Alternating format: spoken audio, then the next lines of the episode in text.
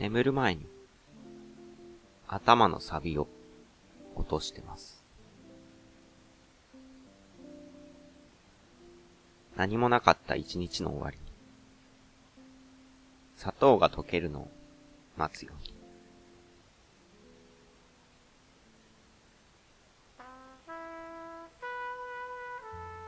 こんばんは、みなかみかなみです。寝る前読書部、第8回放送、始めていきたいと思います。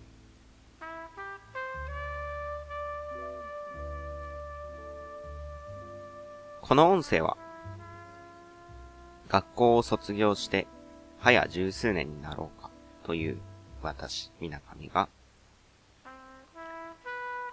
興味を惹かれた本を朗読して、何事かを考えていこうという試みになっています。文系理系を問わず、雑多なジャンルを取り扱います。小説なんかもたまに。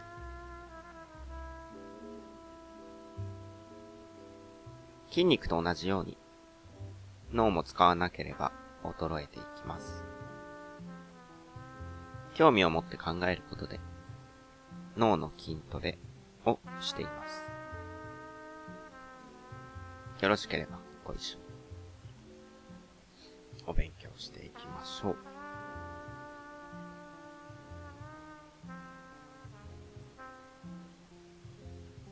さて、第8回目の今夜は、心と脳と題しまして、森山徹さん、ダンゴムシに心はあるのか、新しい心の科学を朗読していきたいと思います。よろしくお願いします。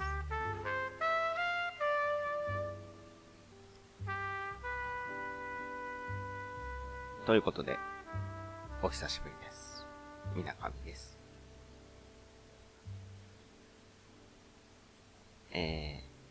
かなかちょっと、間が空いてしまって、良くないですね。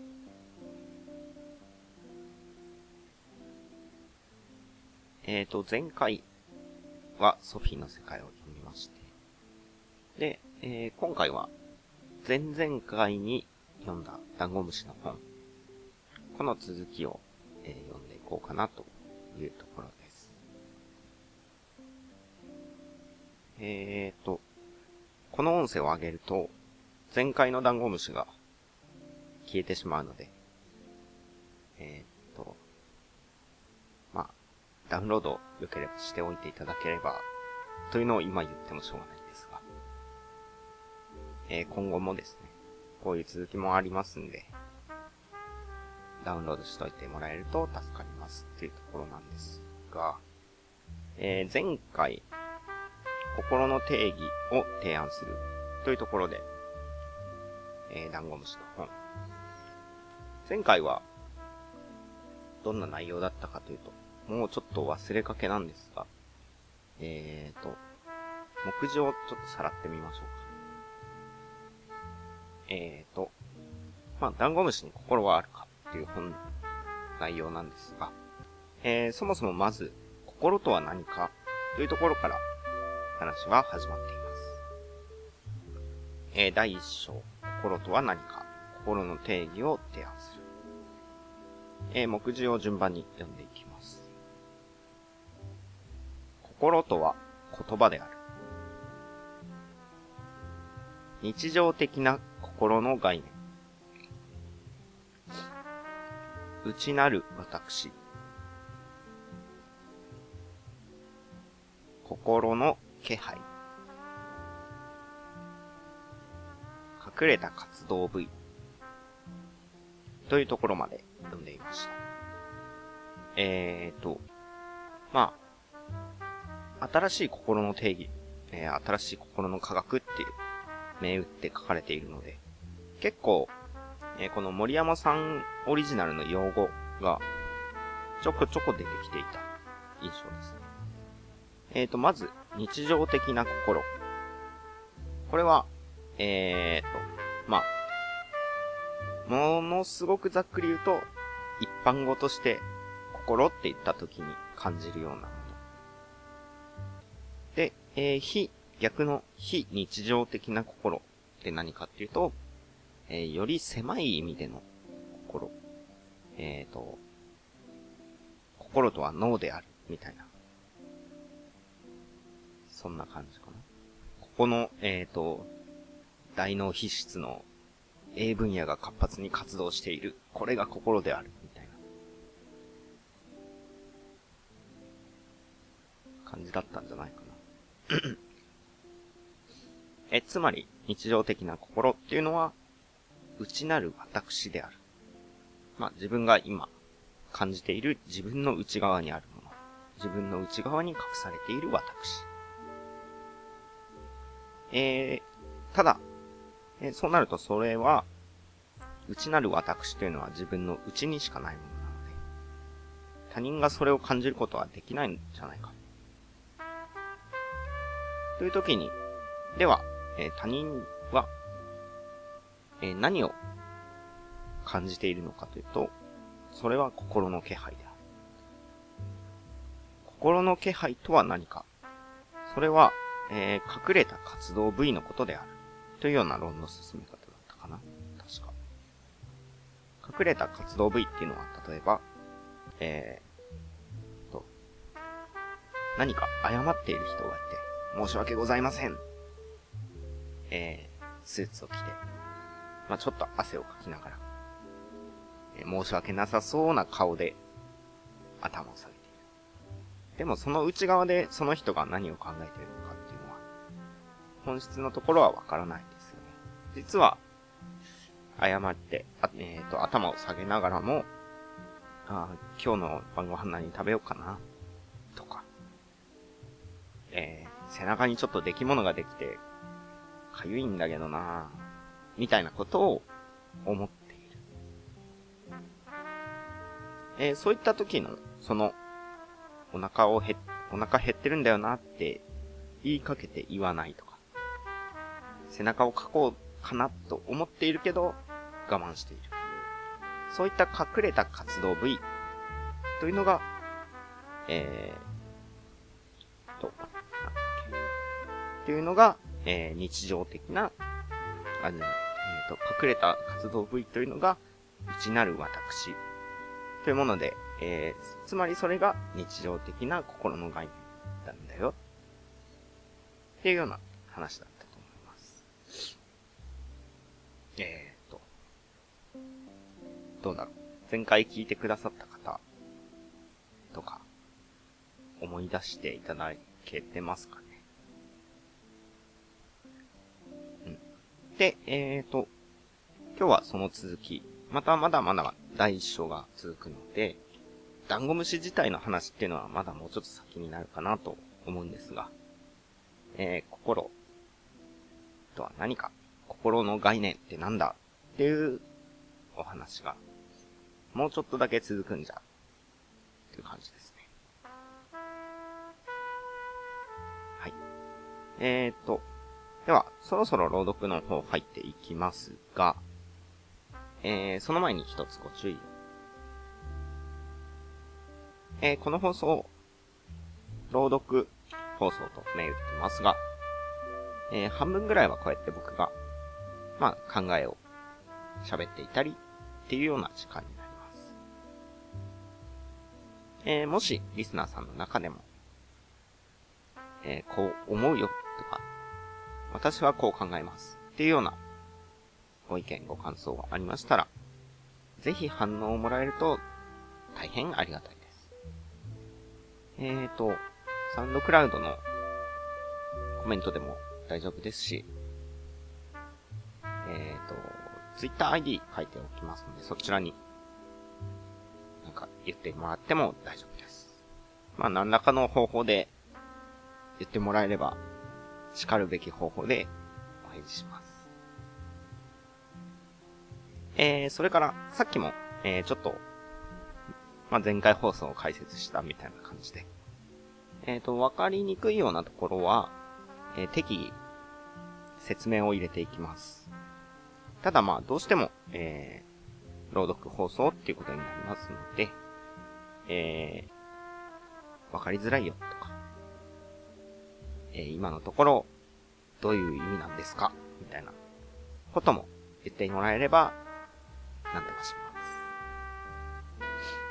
す。えー、まあ、お気軽に、ちょっと頭をか、えー、使いながら、聞いてもらえたらなという感じで、朗読の方、書いていきたいといます。では、最後までよろしくお願いします。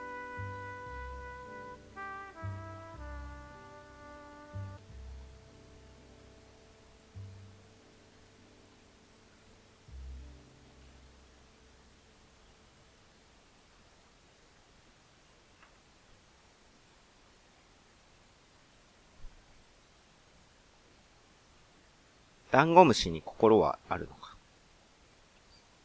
新しい心の科学。森山徹。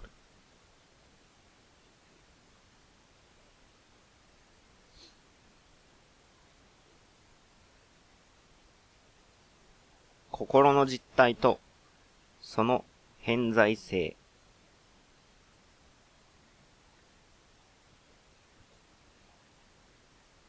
以上のように、人間である私を対象に、心という言葉が使われる場面を例として、私の心の日常的な概念、内なる私の実態について考えてみました。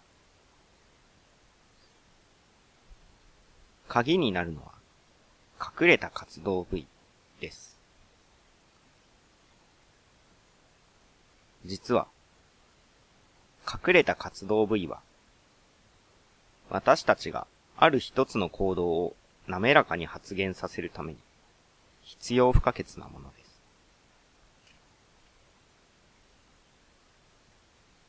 私が、心を込めて送ります。と言いながら、滑らかに贈り物を差し出せるのは、夕飯のことを意識的に考えたり、かゆみを無意識的に感じたりしている活動部位が、続いて発言させても良いはずの、お腹すいたなぁという発言や、背中をかくという別の行動を抑制し、隠れた活動部位となっているからです。ところで、この隠れた活動部位の存在は、何も私たち人間に限られるものではありません。それは、私たちが観察する様々な対象に備わっています。私たちが観察できるあらゆる対象は、ある時、意識の有無に関わらず、ある一つの行動を発現していますが、発言可能な行動が、観察されているその一つの行動のみである対象などありません。あらゆる対象は、ある一つの行動を発言するとき、その他の行動が発言される可能性を持っています。そして、重要な事実は、ある対象がある行動を発言しようとするとき、様々な活動を誘発するような刺激が、ちょっともう一回読みます。ある対象がある行動を発言しようとするとき、様々な活動を誘発するような刺激が完全に排除された状況は、自然界ではほとんどあり得ないということです。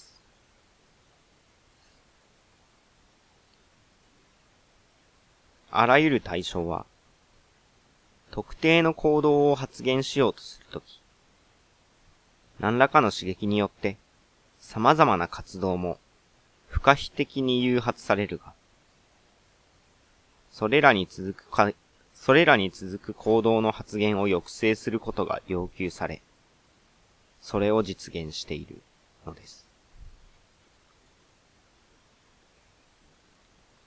このように、あらゆる対象は、余計な行動を発現する元となる、隠れた活動部位を備えています。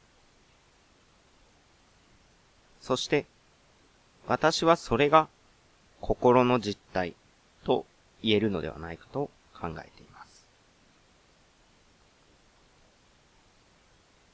その部位は、環境から何らかの刺激を受け取ることによって、活動はしているものの、引き続く行動の発言を抑制しているため、外部からは伺い知れなくなっていて、観察者はその気配だけを感じます。そして、その気配が、内なるそれという概念を作り出すのです。それによって、対象、観察者は対象が心を持つように感じるのです。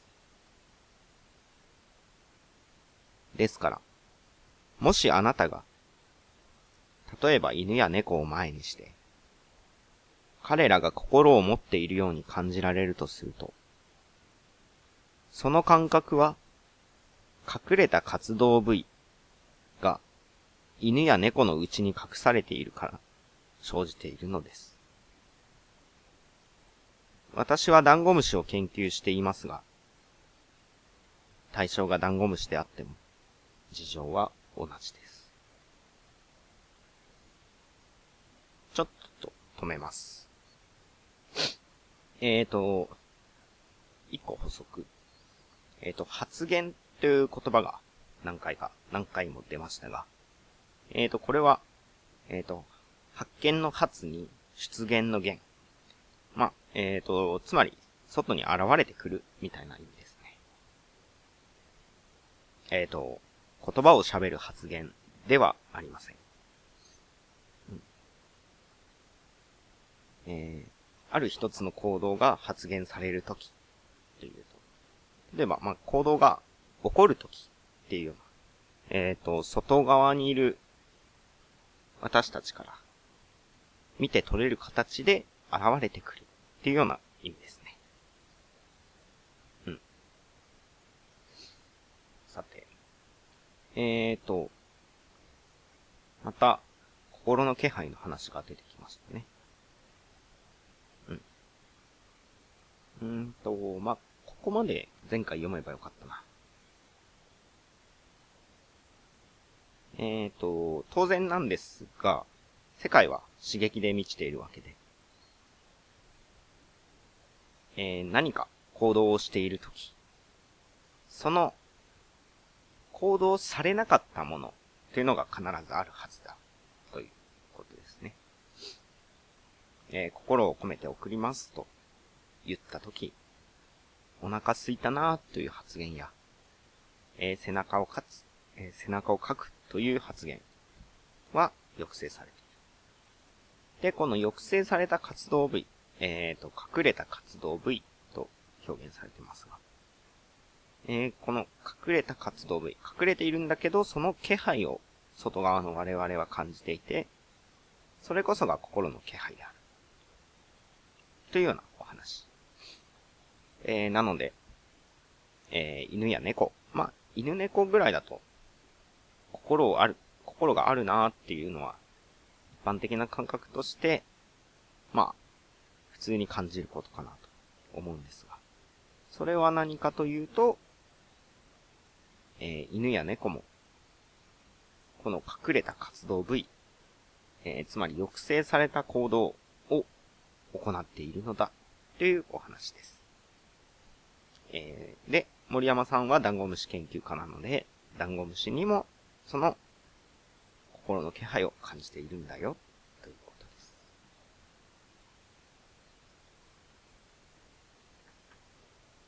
続き読んでいきたいと思います。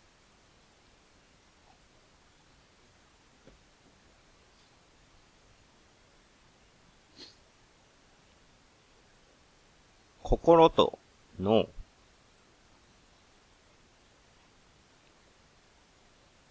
ただし、ダンゴムシにおいて、心の実態である隠れた活動部位が、具体的にどこなのかは、今のところ分かっていません。それに対して、私たち人間では、その部位は脳にある、と言えます。前述の贈り物の例では、夕飯についての思考を担う部位や、背中の皮膚感覚を担う部位は、それぞれ脳の前頭葉と感覚野にあります。そして、続くお腹すいたなぁという発言や、背中をかくといった行動を発現させる部位は、運動野にあります。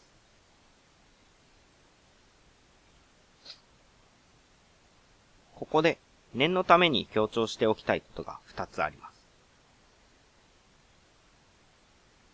一つは、私は、心は脳で全て説明できる。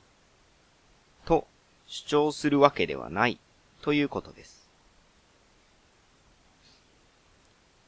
人間の場合、心の実体である隠れた活動部位は脳にあるでしょう。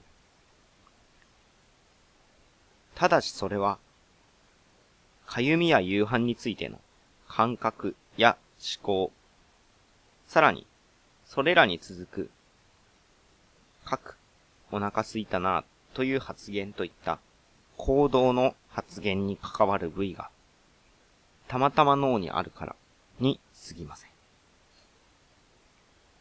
えー、もう一回読みます。ただし、それは、かゆみや夕飯についての感覚や思考。さらに、それらに続く、各お腹すいたなという発言といった行動の発言に関わる部位が、たまたま脳にあるからに過ぎません。ダンゴムシでもそうですが、あらゆる存在には、行動や現象の表出に直接関わる部位と、それらにつながる別の上流部位が必ずあります。そして、これら上流部位の活動が、表出に関わる部位の活動を抑制して隠れてしまえば、それは観察者から見た場合の心となるのです。えー、表出というのは表に出ると書いて表出。まあ、読んで字のごとく、表に出るっていう意味ですね。もう一回読みましょう。ダンゴムシでもそうですが、あらゆる存在には、行動や現象の表出に直接関わる部位と、それらにつながる別の上流部位が必ずあります。そして、これら上流部位の活動が、表出に関わる部位の活動を抑制して隠れてしまえば、それらは観察者から見た場合の心となり、心となるのです。仮に人間の脳のような構造がなくても、隠れた活動部位はあるのです。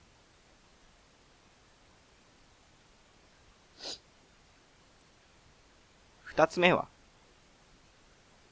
人間の心に相当する脳部位は、決して認知的活動や感情を司る部位といった脳の特定部位に限らないということです。なぜなら、隠れた活動部位は人がどのような行動を発現させようとするかで変化するからです。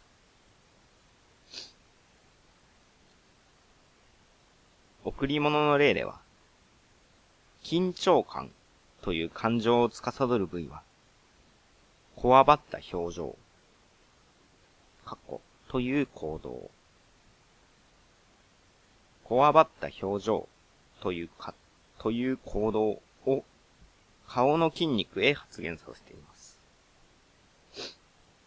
一方、皮膚感覚を司る部位は、書くという行動を抑制し、隠れた活動部位の一部となります。これに対し、贈り物を渡した後、あなたが後ろを向いた隙に、私がほっとした表情で失神を書く場合には、今度は皮膚感覚を司る部位が書くという行動を発現させ、緊張感を司る部位は、こわばった表情の発言を抑制し、隠れた活動部位として、新たな心の一部となるわけです。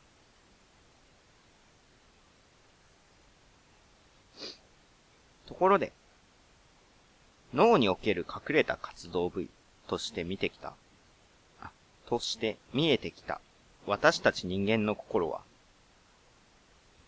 日常生活で使われる心という言葉の様々な意味と、果たして調和しているのでしょうか？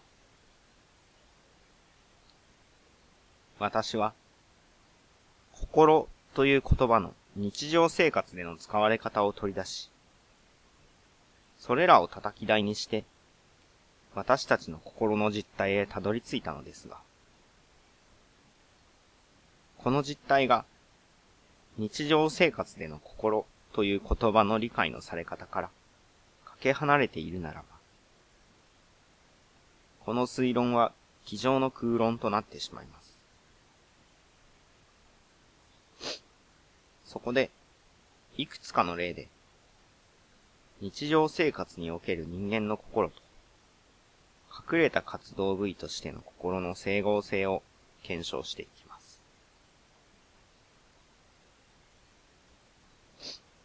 えー、ちょっと止めます。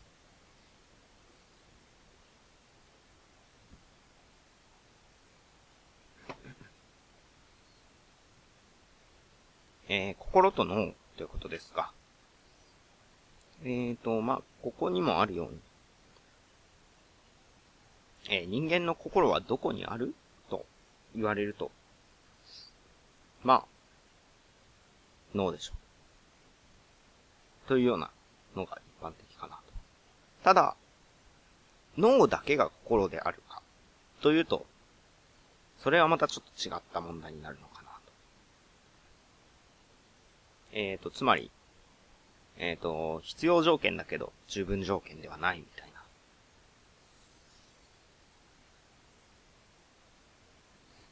えー、脳、脳っていうのは、まあ、心を生み出す重大な器官なんだけど、脳だけが心かっていうとそうじゃない。うん。うん、わかるかな。えっ、ー、と、まあ、森山さんもその辺は同じようなことを言っていて、えっ、ー、と、心は脳で全て説明できるというわけではないんだよ。うん。えっ、ー、と、まあ、脳で心が生み出されている。多分そうだろうな、というところなんだけど、えー、それ以外のえー、行動、えっ、ー、と、上流部位という表現をしてましたが、え、行動に直接関わる部位。例えば、まあ、表情筋とか、え、背中の皮膚とか、と、え、それらにつながる別の上流部位。えーと、これが何なのかちょっとわかんないですけど、まあ、脳のニューロンとかそういう話かな。うんえっ、ー、と、それらの相対として、活動があるわけで。脳だけじゃないんだよっていうところ。えー、それから二つ目は、えっ、ー、と、人間の心に相当する脳部位は、決して認知的活動や感情を司る部位といった脳の特定部位に限らない。ということ？うん。うん。まあ、うんと、一つ目と多分実質的には同じようなことを言ってるのか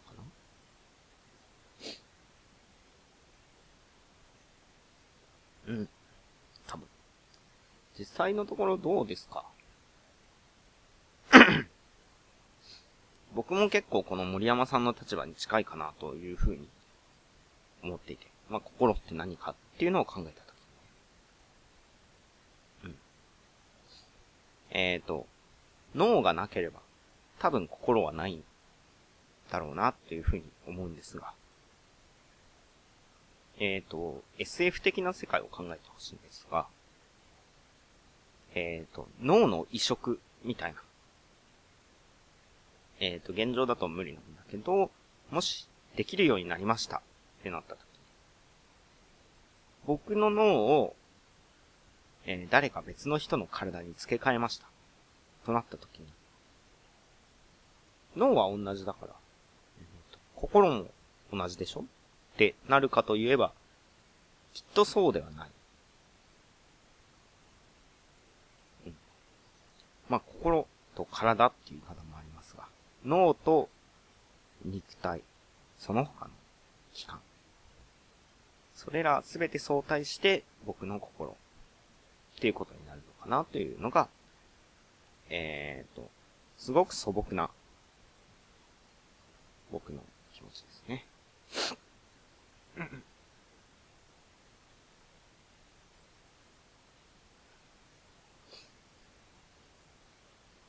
では、えー、続き読んでいきたいます。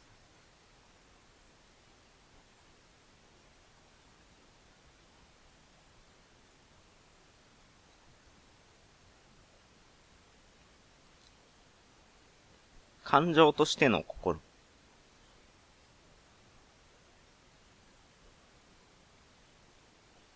最初の例は、心とは感情であるという理解のされ方です。この本の原稿がまだ半分もまとまっていない頃、自信のない私は、編集者に内容について聞きました。すると、心の役割はもっと情的な部分だと一般の人は思っています。というコメントをいただきました。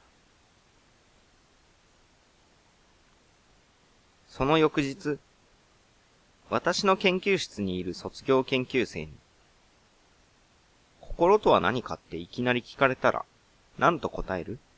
と聞いたところ、うんうんとうなった後、感情ですかね？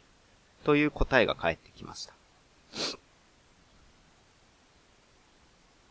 例えば、えっと、間違えた。確かに。例えば楽しい感情。あるいは、逆に悲しい感情を抱いたとき。私の心は楽しかった。私の心は悲しかった。という場合があります。思うに、このような表現が使われるのは、これらの表、これらの感情が生じても、それらに対応する表情という行動が抑制されているときなのではないでしょうか。例えば、私は勝負に負けたけれど、心は楽しかった。私は勝負には勝ったけれど、心は悲しかった。と言った具合です。前者では、私は負けて泣くという行動を発言していて、楽しいという感情に対する、笑うという表情が抑制されています。後者では、勝って笑うという行動を発言していて、悲しいという感情に対する、泣くという表情が抑制されています。それぞれが抑制されていなければ、私は勝負には負けたけれど、楽しくて笑った。私は勝負には勝ったけれど、悲しくて泣いた、となるでしょう。私たちは大人になるにつれ、右のように、顔で笑って心で泣く場面が増えてきます。すなわち、感情が生じても、続く行動が無意識的に抑制される場面が増えます。この時、感情を生じさせる脳部位は活動していても、表には出ず、隠れることで心となります。私たちの意識は、この隠れた活動部位の気配を心として感じると同時に、特定の感情を感じています。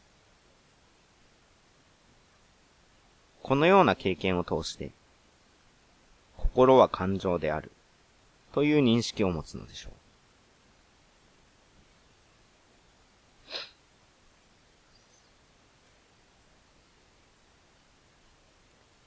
機関としての心。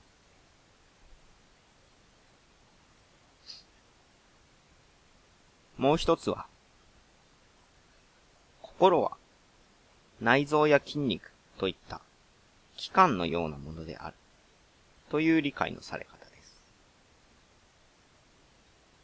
例えば、心を鍛える、心を育むという表現があります。あたかも心が形を持ち、鍛えられ、育まれることでその形が大きくなるような、そんなイメージです。これらの表現では、何が鍛えられ、育まれるのでしょうか？それはおそらく、隠れた活動部位の本質的な働きである、行動を抑制する力でしょう。前期の表現のうち、もう少し具体的になった形である。強い心を鍛える。優しい心を育む。といった表現が、学校等における教育標語としてしばしば見受けられます。強い心とは、これ、失礼。強い心とは、これと決めたことをやり抜くための心です。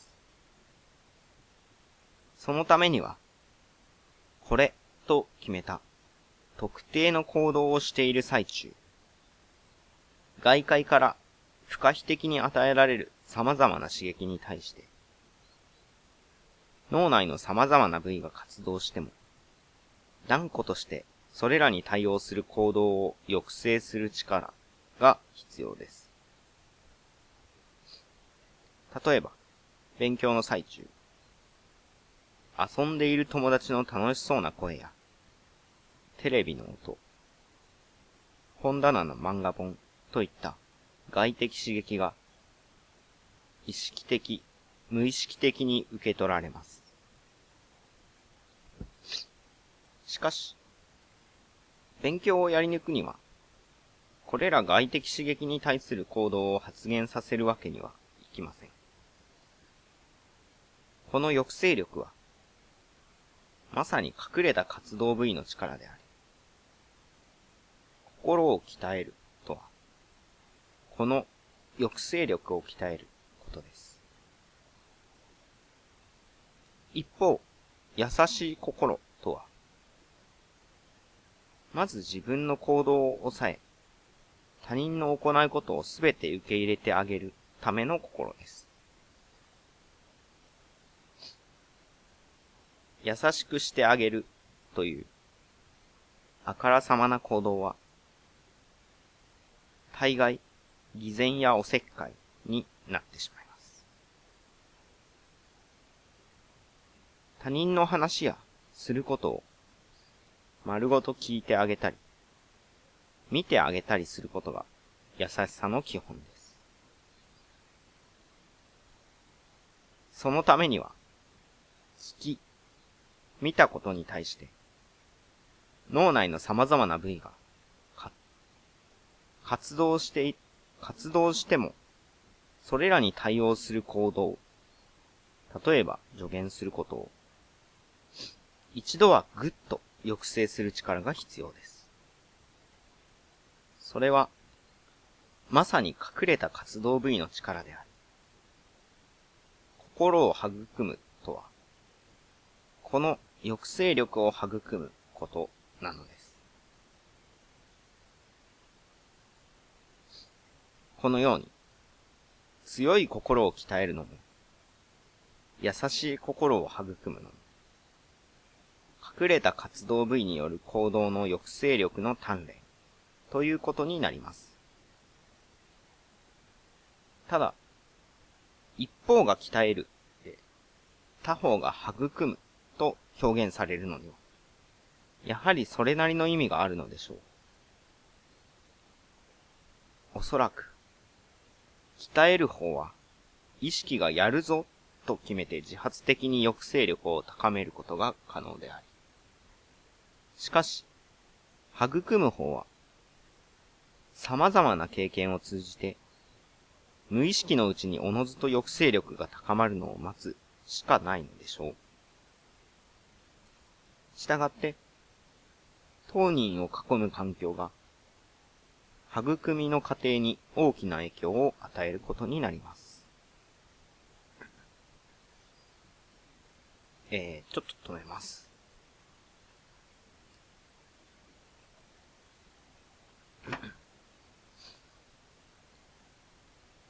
えっ、ー、と、感情としての心と、機関としての心。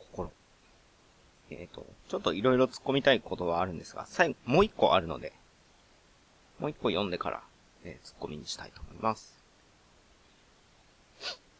えーと、ちょっと咳が出たりしてましたが、申し訳ないです。えー、続き読みます。裏としての心。えー、表裏の裏ですね。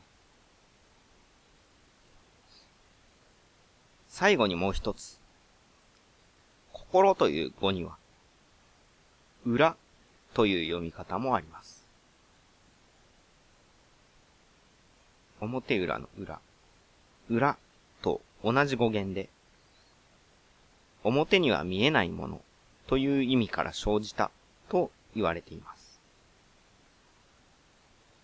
例えば、裏寂しい。えー、漢字では、心寂しいと書いて、裏寂しい。裏悲しい。これもですね、心悲しいと書いて、裏悲しい。という使い方が現在でも見られます。この裏は何とはわからず、おのずからといった意味です。これはまさに、私たちの心の概念である、内なる私が、もう一人の私であることと合致します。私が裏寂しいとは、理由もなくなぜか寂しいということを意味します。それは、私が無意識のうちに、外界の刺激の中から寂しさを生じる何かを捉え、寂しさを生じさせる脳部位が活動するものの、その部位が、寂しさの表情を抑制するときに生じるのではないでしょうか。この時、私の意識は、この寂しさはどこから湧いてきたのだろう。思うしかありません。それは、隠れた活動部位、内なる私から湧いて出るのです。以上のように、隠れた活動部位は、おおむね人間における心という言葉の意味とも連動しています。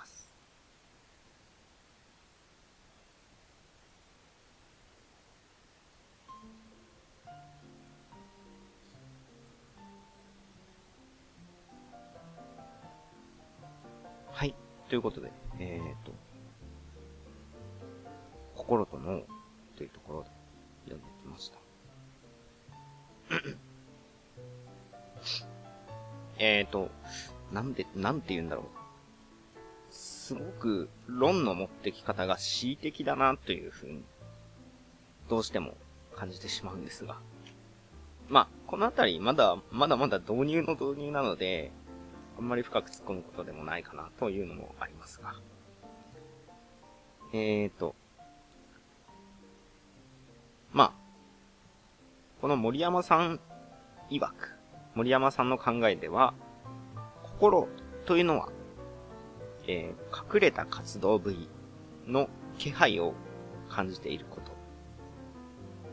何か隠されているなっていうものを、えー、感じたときに、心があるというふうに思う、感じる。うん。まあ、そのあたりは、まあいいかな。いいかなっていうのもすごい上から目線ですけれど、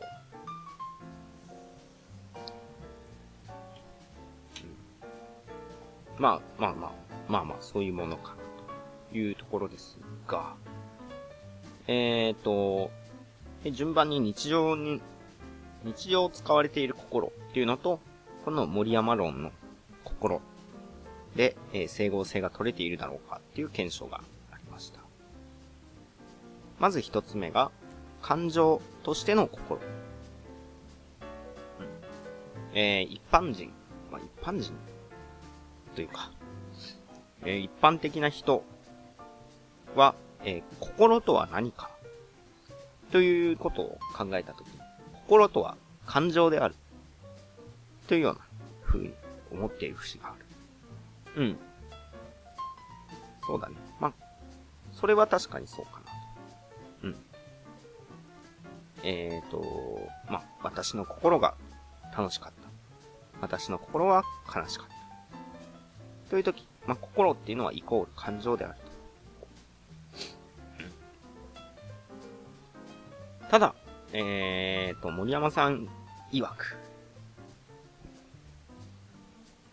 えーとこの心が楽しかった、悲しかったっていう表現が使われているのは、こういった感情が生じても、それらに対応する表情が抑制されているとき、なんじゃないだろうか。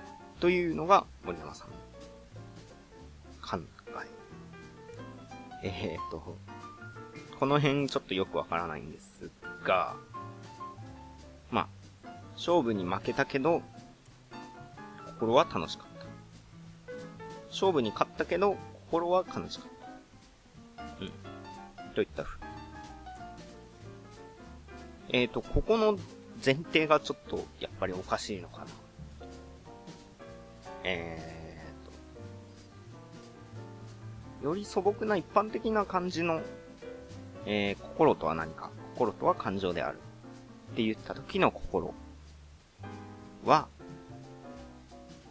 むしろ、逆にね、隠されないそのものの意味してるんじゃないのかなというふうに僕は読みながら思ったんですが。私の心は楽しかったよっていう時はやっぱり表情も楽しげにしていることを想定して使っている言葉なんじゃないのかなという感じ？で、えっ、ー、と、まあ、そうやって隠されている表情、えー、感情があるよっていう風に森山さんは持っていきたい。顔で笑って心で泣く。そういう感情を抑制する場面。隠れた行動部位。こそが心である。うん。どうだろうな。えー、それからもう一つ。えー、心とは、内臓や筋肉といった器官のようなものである。えっと、これは、まあ、脳は心の一部であるみたいな話で言うと、当然の流れです。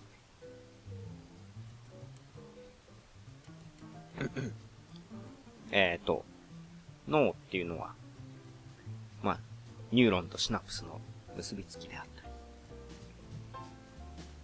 タンパク質であったり、まあ、そういった、えーと、まあ、ガチガチの物理的な物体である。という。えっ、ー、と、実際には難しいんだろうけど、脳のニューロン一つ一つを詳細に作り上げるみたいな。まあ、できなくはないよねっていう。で、えー、そういった脳と心って考えたときに、心は器官としてのものである。器官としての心である。っていうのはまあ、まあまあ、当然の流れかなと。えーと、ただ、えー、その話を持ってくるのに、森山さんは、心を鍛える、心を育む、という表現があるぞ、という、うん、ところから出発しました。えーと、まあよく言いますよ。心を鍛える。心を育む。えー、で、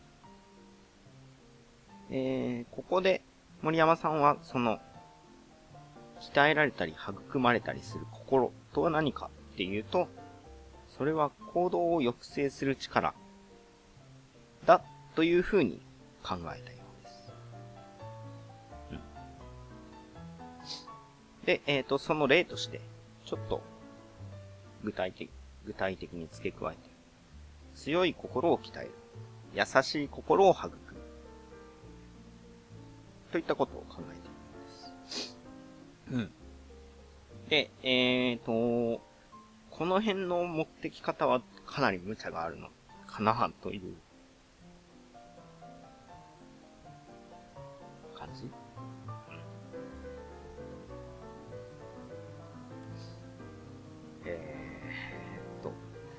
どう突っ込んだらいいのかもちょっとわかんないですが、えっ、ー、と、僕が思うに、心を鍛えるといったときは、えっ、ー、と、まあ、この抑制する、行動を抑制する力という部分で特に間違ってないのかなというふうに思うんですが、というのも、えっ、ー、と、まあ、例にもあるように、勉強をしなければいけないとき他の、えっ、ー、と、遊びの誘惑であったり、漫画であったり、っていうところを抑制する力。うん。あるいは、そうですね。筋トレとかそういうのでもいいんですが、えー、ちょっと疲れたなとか、今日めんどくさいな、みたいな時に自分を律する。えー、律するというのはつまり、えー、楽な方に流されないように、えー、その、安易な選択肢というのを抑制すること。うん。で、まあ、それでいいかな。ただ、心を育むというのが、えっ、ー、と、森山さんは優しい心を育むを考えて、えー、この優しい心とはまず自分の行動を抑え、他人の行うことを全て受け入れてあげるための心であると。うん。えー、と、まあ、すなわち、抑制であると。いうふうに言ってるんだけど、うん。ここがすごくなんか変。感覚的に変って思った。なんだろうな。えっ、ー、と、心を育むっていうと、もっと優しい心っていうよりは、どっちかっていうと、豊かな心を育む。えっ、ー、と、感受性を育む的な意味の心になるんじゃないのかな、というふうに僕は思っていて。えー、で、あれば、この部分で言われる心は、抑制よりもむしろ、えっ、ー、と、抑制の反対語ってなんだろう。拡張？うん。えっ、ー、と、よりいろんなことに目を向けて、より些細なところから大きな情報を持ってくるみたいな。そういうところが、心になってくるんじゃないのかなと。で、えー、であれば、行動の抑制力という点には、育むは当たらないのじゃないだろうか。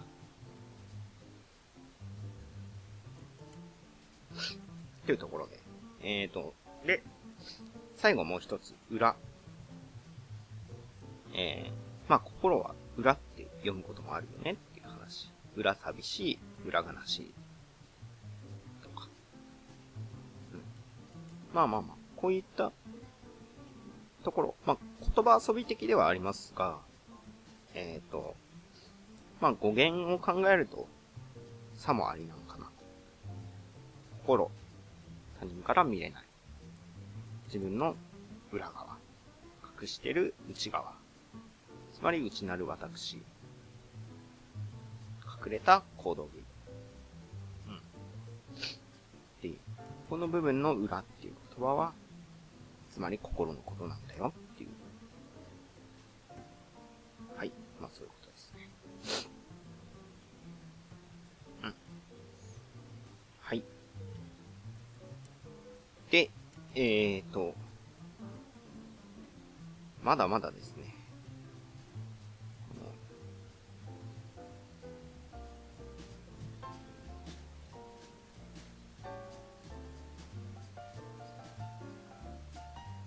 ね。この本は電子で読んでるんですが、電子だと結構どこまで読んだのかなって分かりづらくなってしまう。ので、今ちょっとマーカーを引きました。はい。ということで、えーと、今回はこの辺りまで。ちょうど1時間ぐらいですね。えーと、心とは何かっていう部分のお話で、まだまだ終わりそうにありません。今回は、えー、心と脳の関係について、森山さんが考える心、脳っていう部分を読んできました。まあ結構突っ込みどころはありましたけれど、えっ、ー、と、全体的な話の流れ的には、まあ、まあまあ、確かにそうだなっていうくらいですよね。えーと、次回は、ソフィーの世界、続き読んで、その次、また、このダンゴムシ、続き読みたいと思います。多分、うんと、今のペースだと1ヶ月後とかになると思うんですが、えーと、よろしければ、気になった方は次回も聞いていただけると嬉しいです。で、えっ、と、冒頭にも言ったんですが、えー、と、古い音声っていうのは順番に消えていってしまうので、もしよろしければ、あの、デバイスの方に直接ダウンロードしていていただければ、えー、過去放送など聞けるかなと思います。もし、えっ、ー、と、そうだ。もしね、えっ、ー、と、昔の放送をちょっと聞きたいっていう方いましたら、まあ、なんか直接言っていただければ、なんとかして送ります。ジップで送ります。ので、えー、どうぞお気気軽にお問い合わせください。といったところで、えー、寝る前読書部第8回放送、心とのと題しましてお送りしました。えー、今夜は、この辺り、お開きとさせていただきます。それでは、えー、最後までお付き合いいただきまして、ありがとうございました。次回はソフィーの世界。もしよろしければ、また、お付き合いのほど、よろしくお願いしますします。それでは、おやすみなさい。お相手は、みなかみかなみでした。